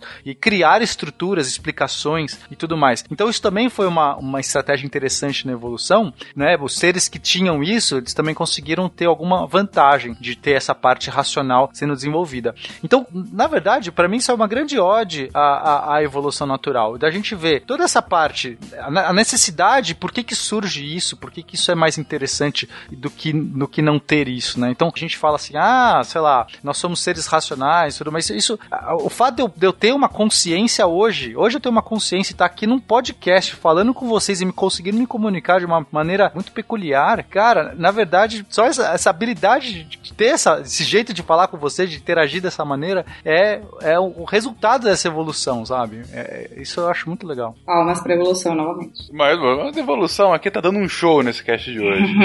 Continuemos então louvando, falando de outros animais, porque a gente foi e voltou, foi e voltou, mas a gente ainda tá falando dos nossos queridos moluscos. Indo um pouco mais à frente desse nosso caminho evolutivo, que outros bichos têm outros sentidos igualmente interessantes, gente? Queria só citar que ainda dentro de moluscos gastrópodes, que são os caramujos, as caracóis, as lesmas, eles têm magnetoreceptores. Então eles sentem o campo magnético, que já é um, um sentido diferente aí. Olha que só. também a gente vai encontrar mais à frente, em É. abelhas, Sim. em pombos, em outros bichos aí que a gente pode falar. Pombo. Pombos, né? Exatamente. Eu, eu lembro daquele excelente filme, que é um filme científico de cabo a rabo, Núcleo, Viagem ao Centro da Terra. E quando ele começa e não tem mais a. A Terra tá começando a perder, né? O seu campo magnético. E aí a primeira coisa que eles veem são os pombos batendo em vários lugares aleatoriamente, porque a gente não tem Caramba. mais campo magnético. E aí a solução o que, que é? Mandar uma máquina cobrinha pro interior da Terra e jogar Não, bombas nucleares pessoas, né? sincronizadas com pessoas e Com bombas pessoas. nucleares sincronizadas pra reativar o núcleo da Terra. Parabéns, filme! Por, porque Nossa o Senhora. cogumelão sempre resolve as coisas, né? Sempre, essa é a nossa sempre solução. Os artrópodes, que consistem nos insetos, nos aracnídeos, nos miriápodes, que são as centopeias, centopeias não são insetos, e nos crustáceos, eles todos têm o corpo coberto por um exoesqueleto. Então, uma coisa que é comum nos insetos e nos crustáceos, que ajuda na percepção do ambiente, são as cerdas, que são modificações dessa membrana de quitina do presente em todos os artrópodes. E as cerdas, elas têm várias funções, podem ser tanto mecanorreceptoras quanto quimio, quimiorreceptoras. Por exemplo, no caso dos crustáceos, eles têm algumas cerdas no, nos pedipalpos, que são, são apêndices próximos à boca, que ajudam eles a, na, na alimentação.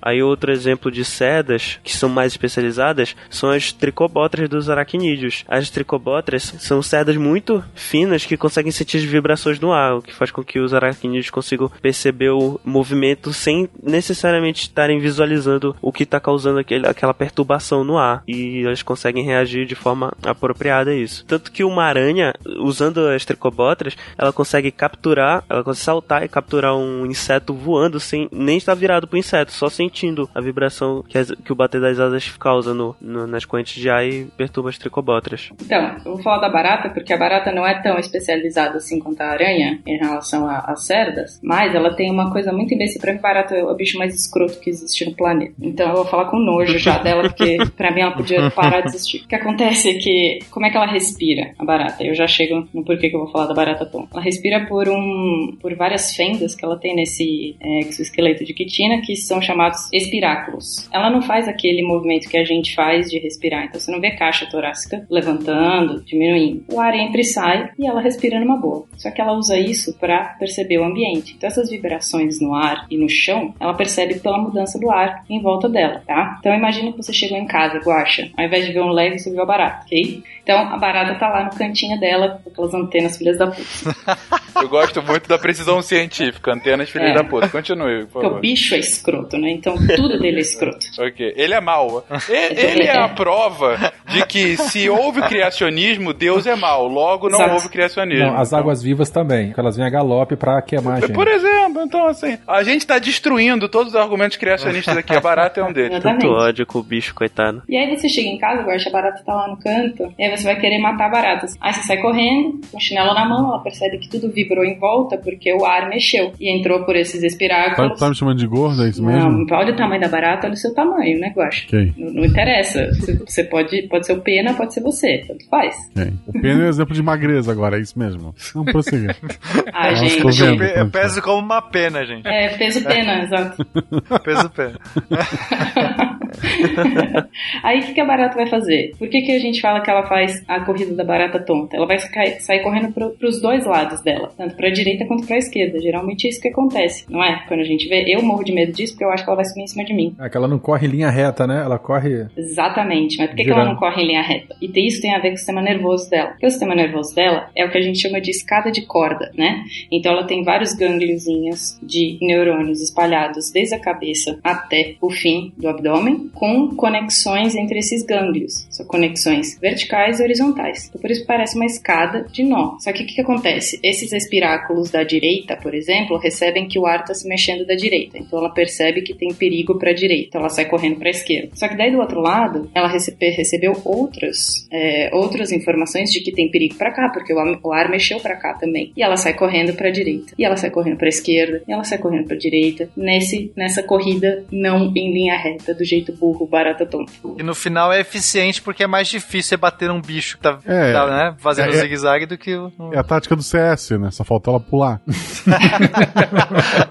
Por sinal, eu não tenho problema nenhum em matar barata, eu acho. É tranquilo. Exceto se for voadora. Se for voadora, é cada um por si. Aí, barata boa. Que ela é do, é do CS. Essa, essa voadora é do CS. É do CS, é o bunny hop da barata. E isso é por causa do sistema nervoso dela, que por mais que ele seja mais especializado, ele já vai ficando melhor do que os outros animais, tirando o cefalópodes, ele é burro em alguns momentos. Alguns insetos, é, eles conseguem detectar não só a luz, não é? que seria o que né, todo mundo detecta, mas eles conseguem detectar também o plano onde a onda de luz se propaga. Não é exatamente a polarização, tá? É, é, basicamente eu consigo, con- é, se você consegue é, detectar o campo magnético, a direção do campo magnético, eu tô, de- eu tô sabendo, por exemplo, a frente de onda, como é que ela se propaga. Então, imagina o seguinte, esses insetos, no, no mundo natural, a luz ela vem da onde, Fencas? Da onde vem a luz no mundo natural? Da do sol? Do sol, só tem o sol. Você vê, do sol e a lua, mas Lua, tanto é, faz. Que a, exatamente. A Lua é do Sol também, Sim, né? Não deixa de ser do Sol. Mas o que importa é que o- tanto o Sol quanto a Lua, eles e as estrelas, né? Enfim, estão muito longe. Então, quando a luz chega, a luz que vem de um, de um lugar muito longe, ela basicamente se propaga em num plano, em linha reta. O, o- a frente de onda, se você imaginar como que uma frente de onda está se propagando lá do Sol, embora ele esteja indo para todos os lados, quando chega na Terra, só chega Só chega uma. só chega Entendi, um, um- entendi. um plano, né? A- a- a- como se tivesse vindo assim uma, uma onda lateral Tipo aquelas ondas de choque que a gente vê de explosão assim, em velocidade rápida. de perfeito, a onda de choque. Então, imagina se tá muito longe do, da onda de choque, vem quase varrendo, varrendo como se fosse um plano só. Se você tá perto, ela vem como se fossem círculos concêntricos. Tudo bem? Deu pra entender a diferença? Beleza. Então, esses insetos no mundo natural, eles só veem a luz vindo em paralelo. Os raios de luz do Sol são paralelos. E eles usam isso para saber o que é linha reta. Eles estão voando. O voo desses insetos, se ele quer em linha reta para frente, para para direção ali, para seguir em frente na floresta, ele vai usar o plano da luz do Sol que tá vindo, tá, vamos supor que tá vindo num ângulo, o Sol tá num ângulo no, sei lá, 30 graus. Ele vai vir todas, toda onda que chega do Sol tá 30 graus, ele sabe que aquele 30 graus tá paralelo, todos os raios do Sol estão paralelos, ele segue em linha reta, cortando todos os raios em 30 graus, ele tá indo em linha reta. O que acontece quando você liga uma lâmpada? A lâmpada, ela faz raios concêntricos. Então, o inseto, ele quer ir em linha reta, só que pra ele, ele tá, ele acha que tá indo em linha reta, só que na verdade ele começa a fazer curva, porque ele tenta manter todos os, os ângulos de todos os raios de luz Sempre na reto. mesma No angulação. Coitado, cara. Buga E ele a- fica fazendo. Ele tenta, o inseto, ele, ele basicamente não quer ficar. Buga ele não quer ficar indo pra luz. Ele buga o cérebro dele. Ele fala assim: eu quero, olha só, te- quero fugir daqui. Luz, sei lá, eu quero. Eu sou um inseto noturno, eu quero ir pra lá. Ele vai alinhar e vai. Só que ele fica rida- é, girando. Porque pra, é exatamente alguém com labirintite tentando andar. Vai. Meu Deus. Alguma Ele coisa entra assim. em órbita da lâmpada, basicamente. Ele né? entra em órbita, ele fala assim, mas eu tô tentando me afastar e fica girando. Não me afasto nunca dessa lâmpada, ela me segue, Coitado. porque pra ele tá andando em linha reta. Ele tá andando em linha Caramba. reta e não Puta consegue e fica fazendo Eu espiral. nunca mais vou rir dos pernilongos que fazem isso. Antes eu só ria desse comportamento irracional, mas não. Na verdade, com a gente bugou o cérebro deles. Bugou, né? Bugou o cérebro do bug. Esse que é o negócio, né? Ah, ah, é, Ai, piadinha. Caraca, criou um paradoxo e um loop eterno pros bichinhos, coitados. eu tô impressionado aqui. Meu Deus do céu. Mas, mas caraca, que coisa. É, é uma Coisa. tortura, na verdade, né? A gente tá fazendo uma tortura nos É, bichos. né? exatamente, é uma É tortura. porque ele faz isso até morrer, coitado. E quem se dá bem são as lagartixas, né? Que estão na parede ali. Pois é. É, Pois é, você tá alimentando a cadeia alimentar. Isso aí. Com baratas, inclusive. Eita. Eu queria complementar umas coisas aqui com ainda em artrópodes, é, é porque saindo um pouco da visão, alguns artrópodes eles têm uma membrana cuticular que ele serve mais ou menos como um órgão análogo ao tímpano, então eles são capazes de, de, de perceber vibração sonora. E esse- essa membrana ela varia de acordo com, com os insetos, por exemplo, tá fica no tórax do de percevejos, no abdômen de, de gafanhotos e das mariposas, ou mesmo na- nas pernas do de grilo e esperança e esses outros É por isso que falam que o grilo escuta com o joelho? Isso, por isso mesmo. Oi? Olha só. É, eu já tinha ouvido que os grilos escutavam com o joelho. É por isso, porque a essa, esse órgão análogo ao tímpano fica no joelho do grilo. Nossa, que bizarro. exatamente. Olha, Que bizarro e interessante. Onde é que vocês queriam que a orelha de vocês fosse se ela não pudesse ser na cabeça? Só pra, Boa pra pergunta, Guaxa. Onde que poderia ser? Na mão, assim, eu podia direcionar. É, exatamente, Direcionar. sabe? Eu quero ouvir mais. Aí eu vou lá e afasto minha mão assim pra mais perto de você. Fala aqui, cochicha aqui na minha mão, entendeu? Fala com a minha mão teria um outro sentido, né? Né? Aliás, uma- uma- só uma curiosidade pra quem, por exemplo, se alguém aqui tocar um, um instrumento e um, tipo um instrumento elétrico e tá com algum problema em caixa de som, se você encostar o queixo no corpo do instrumento, você consegue escutar, por causa que a vibração vai pelo queixo e chega no- nos ossos do ouvido. Caio técnico musical. É um, um, um abraço pra, pro Maia que tá aqui, vai ouvir a gente. É, o Maia. Tem um fone de ouvido que você não usa no, no ouvido, você coloca na base do crânio. É na base do crânio. Isso. É, isso mesmo. Eu queria muito testar isso. As pessoas falam que escuta, que é uma maravilha. Eu espero que tenha alguém ouvindo o SciCast. Você que está ouvindo o SciCast, diretamente no seu crânio. Que eu acho que, sei lá, vai te tornar mais inteligente. Não vai, tá? É porque, na verdade, o aparelho auditivo ele é realmente um amplificador pro nervo coclear, né? Se você conseguir estimular diretamente o nervo, vibrando o crânio, ou então um aparelho auditivo que vai direto lá, você dá pra ouvir tranquilo mesmo. Eu posso falar um, rapidinho das antenas que eu falei na minha introdução, porque as antenas nos insetos, elas têm várias funções diferentes, tanto mecanoreceptoras quanto quimiorreceptoras. Por exemplo, a maioria dos insetos sente cheiro, por assim dizer, e sente gosto pelas antenas. E aí tem uns besouros lindos também, né? Aqueles besouros assim que é, quando eles estão captando é, feromônio no ar, as, ele coloca as antenas pra cima assim, às vezes abrem antenas acessórias assim, tem cada imagem muito que bonita, legal. muito colorido assim, é bem legal. Hum, é interessante. Falando em feromônio, vários insetos é, utilizam é, o feromônio, que basicamente é, é o sentido, é, você usa o sentido de como se fosse uma, um olfato para se comunicar. Então olha que legal, as formigas elas conseguem dizer é, por que, que as formigas fazem aquele percurso, todo mundo segue certinho, né? Como é que elas sabem? Elas estão seguindo da frente? Não, elas vão depositando feromônio, vão produzindo é, é uma um produto, uma substância química que evapora e aí elas vão sentindo o cheiro e vão fazendo aquela trilha. Então, olha só, mais um sentido aí, né, interessante de como que é usado em comunicação. Pra nós não, não- a gente não us- usa isso, a não ser pra saber quando alguém peidou na sala, enfim. Que é uma forma de exemplo. comunicação para algumas pessoas.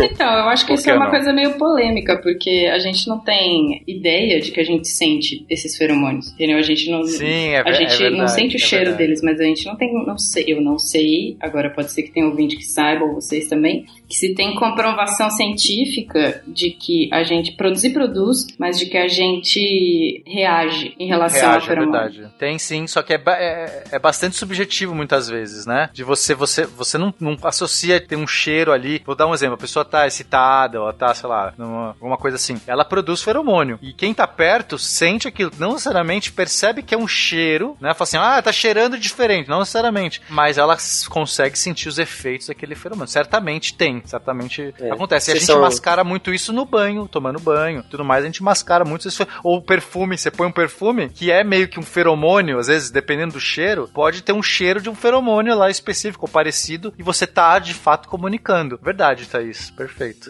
É, eu não sei se tem comprovação, mas faz muito sentido, né? Porque a gente pode até não sentir o cheiro, mas a via, a via mucosa, então a gente puxar alguma molécula pelo nariz é uma via de rápida absorção no nosso corpo. É, então, se for uma coisa que a gente não sente o cheiro e entrar Uhum. no nosso nariz, rapidinho vai parar no sistema nervoso central. O que eu posso afirmar é que aqueles feromônios são vendidos em sites adultos, que me disseram que tem, porque eu, não, eu nunca entrei.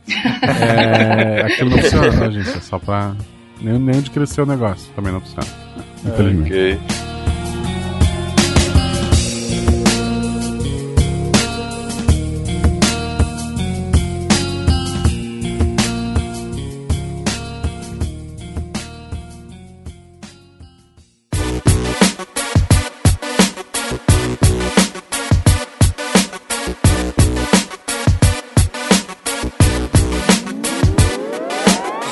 chamado Lady Weber. Não sei se vocês já ouviram falar. Basicamente foi um cara. Foi ele e o Fechner, são, são dois alemães que começaram a, a fazer testes sobre como é que o ser humano sente, não só os seres humanos, né? Mas no caso ele estava usando os seres humanos, porque a gente consegue comunicar, falar, não, mais tá mais alto, mas é mais fácil, né? De, de, de usar. Mas basicamente eles tentavam mapear como é que é a nossa sensação. E eles chegaram em, em uma lei que é muito interessante, que é a- as, as diferenças que a gente sente, elas são proporcionais ao tamanho, à intensidade do estímulo. Eu sei que isso tá meio bizarro, vou tentar explicar de uma maneira melhor. Se eu tô num ambiente com muita luz, para eu perceber uma pequena variação de luz, essa variação tem que ser grande do que se eu tivesse num ambiente com pouca luz, para eu perceber uma pequena variação pode ser pequena. Então, ou seja, pra a variação tem que ser proporcional com o, o tamanho do estímulo. Isso vai gerar uma percepção logarítmica. Aí é, você fala assim, nossa, logaritmo, nunca mais quero ver isso, pena, não fala isso que eu tenho trauma. você achou que você nunca mais ia, Achou ia você usar nunca mais- logaritmo? tá, achou errado. Que é o seguinte, Eu prefiro barato que logaritmo. Só queria. Juro, logaritmo, eu sou logaritmo desde que eu nasci. Uhul. Então, gente, o que é essa escala logarítmica? Isso é tão, isso é tão legal, eu até uso isso nas minhas aulas de, de cinema, de fotografia. Imagina o seguinte: eh, se você vai inventar um jeito da nossa percepção, você é Deus, agora você pode criar o que você quiser, você talvez criasse uma percepção linear. Ou seja, se eu receber, vamos usar audição, só, só que a gente tá usando muita visão, vamos usar uma audição só pra ficar, já que é podcast, vai ficar mais fácil pro pessoal entender. Então imagina que você vai fazer uma correlação linear. Então, você escutou A, aí você vai ter um estímulo de 1. Aí você escutou A, o dobro, tá? Porque eu não vou conseguir fazer. Aí você faz 2. A, triplo, 3. E assim por diante. Você vai fazendo uma gradação de volume, tá? De, de intensidade. E você vai tendo uma percepção linearmente correlacionada. Então, se você dobra, você dobra a percepção. Triplica, triplica a percepção. Isso parece razoável, certo? Se você for fazer um sentido, você acha que isso é razoável? Fenka, você acha que, que é bom fazer assim? Hum, Legal, um pra um, bonito. Né? Sei lá, você fala assim, eu vou ter uma percepção bastante realista da, da- do, do meu ambiente. O problema é que qual é o range, qual é o espectro de volume que a gente vai ver no nosso mundo? A gente vai poder ouvir o cair de uma agulha no chão, né? Se você estiver usando aquele aparelho, como é que é o nome daquele aparelho? Aquele que você consegue escutar as conversas dos outros? Conversas Sei. alheias. Te esqueci o nome. Tá vendo? O, o marketing falhou, porque você não lembra do nome do, do produto. Falhou. Mas enfim, é, você, nós, nós conseguimos ouvir vai, coisas tão pequenas como cair um preguinho no chão, até, sei lá, cair um trovão do seu lado. Você imagina quantas vezes o trovão é maior do que um preguinho caindo? É, não é, não é um bilhão de vezes, não é um trilhão, não é um quatro. É, é muito mais do que isso. A intensidade da, do volume, da, da onda que gera o trovão caindo é, é muito mais do que isso, comparado, muito mais do que esse preguinho. Então, se eu tivesse fazendo uma correlação linear, eu teria que ter uma percepção trilhões de vezes maior do trovão em relação ao preguinho. Vocês percebem que, primeiro, seria insano, né? Você gerar um ser com essa percepção toda. E a gente saturaria. A gente não tem como nossos nervos, nossos neurônios, passar sinal com tanta, tanta profundidade, com tanta gradação. A gente tem um limite de, de corrente elétrica e tensão que a gente pode aplicar. Porque não é linear. Porque você usa vários tipos de informação pra passar que aquilo tá naquela gradação. Você não usa uma só, como se fosse só a corrente elétrica. Perfeito. Mas ainda assim, né, se a gente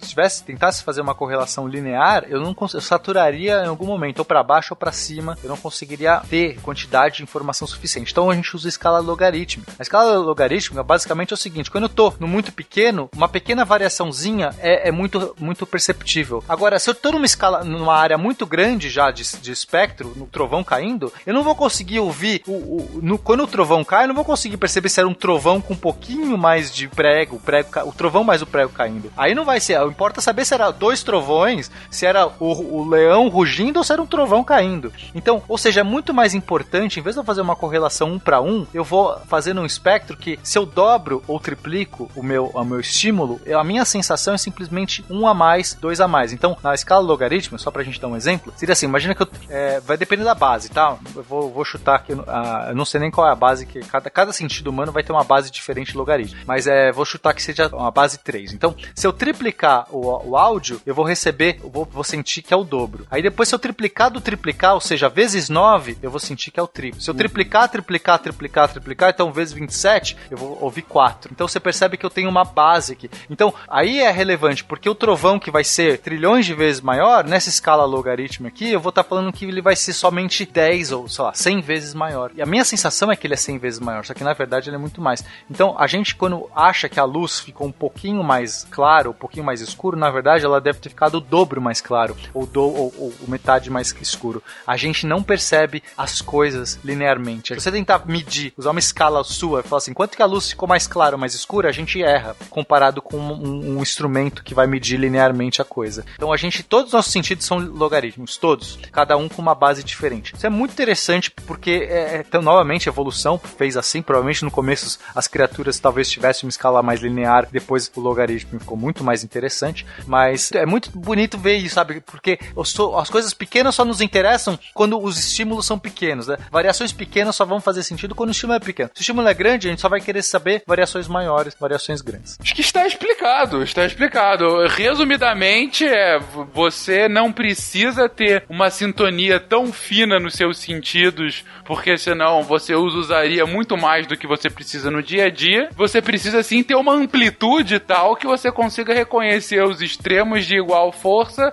para que você consiga sobreviver. Por que, que à noite as coisas ficam mais barulhentas? Sim. Não é, não é isso? Quando você tá de Exatamente. noite, qualquer barulhinho, você vai Qualquer mexer uma coisa. cadeira. brrr, Exatamente. Caraca, meu vizinho vai acordar. Porque de dia que você tem tanto barulho, tudo isso, a sua percepção tá no nível de muito barulho. Então você só vai perceber grandes variações de barulho. A cadeira, arrastando uma cadeira de dia, no dia barulhento, é, é, você nem percebe. Agora à noite, qualquer sonzinho vira, vira uma coisa grande, porque a gente tá na escala do muito silencioso. E com essa explicação sobre o porquê somos muito mais inteligentes do que achamos que somos, a gente vai aqui pros finalmente do nosso cast. Como vocês viram, gente, a gente começou citando toda essa cadeia evolutiva e focamos muito nos invertebrados né, aqui para falar sobre todos esses sentidos tão diferentes daqueles que a gente, enfim, sente no dia a dia. Mas como é praxe já dessa turminha do barulho que acha que é a casa da mãe Joana e fica tentando descolar o próximo cast, deixaremos por uma segunda edição para falar ainda mais sobre os sentidos dos vertebrados, quando a gente vai poder adentrar mais espécies mais próximas do que a nossa e, é claro, descrever com ainda mais uh, cuidado os sentidos que a gente usa e aqueles sentidos que a gente usa e não computa que usa. Enfim, falaremos isso no próximo episódio. Algumas palavras finais de alguém ou já podemos fechar, gente? Um beijo e um cheiro. então eu posso falar que hoje nós aprendemos que os Nautilus enxergam melhor do que óculos 3D, o povo é um alienígena, o ser humano é a raça mais versátil da RPG, os, os grilos escutam com o joelho e, e eu acho que é isso mesmo. Tá, e que barato é o bicho escroto. Eu queria saber como a gente saiu do Orcelo pra Marcelo. Era só isso que eu queria. ok. A gente saiu do invertebrado pro Werther, bravo.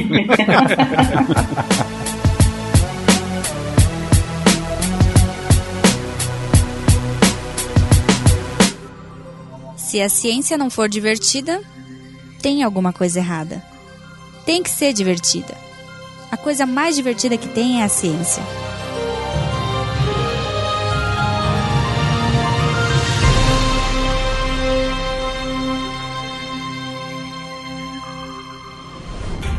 Este programa foi editado por Tapcast. Edições e Produções de Podcast.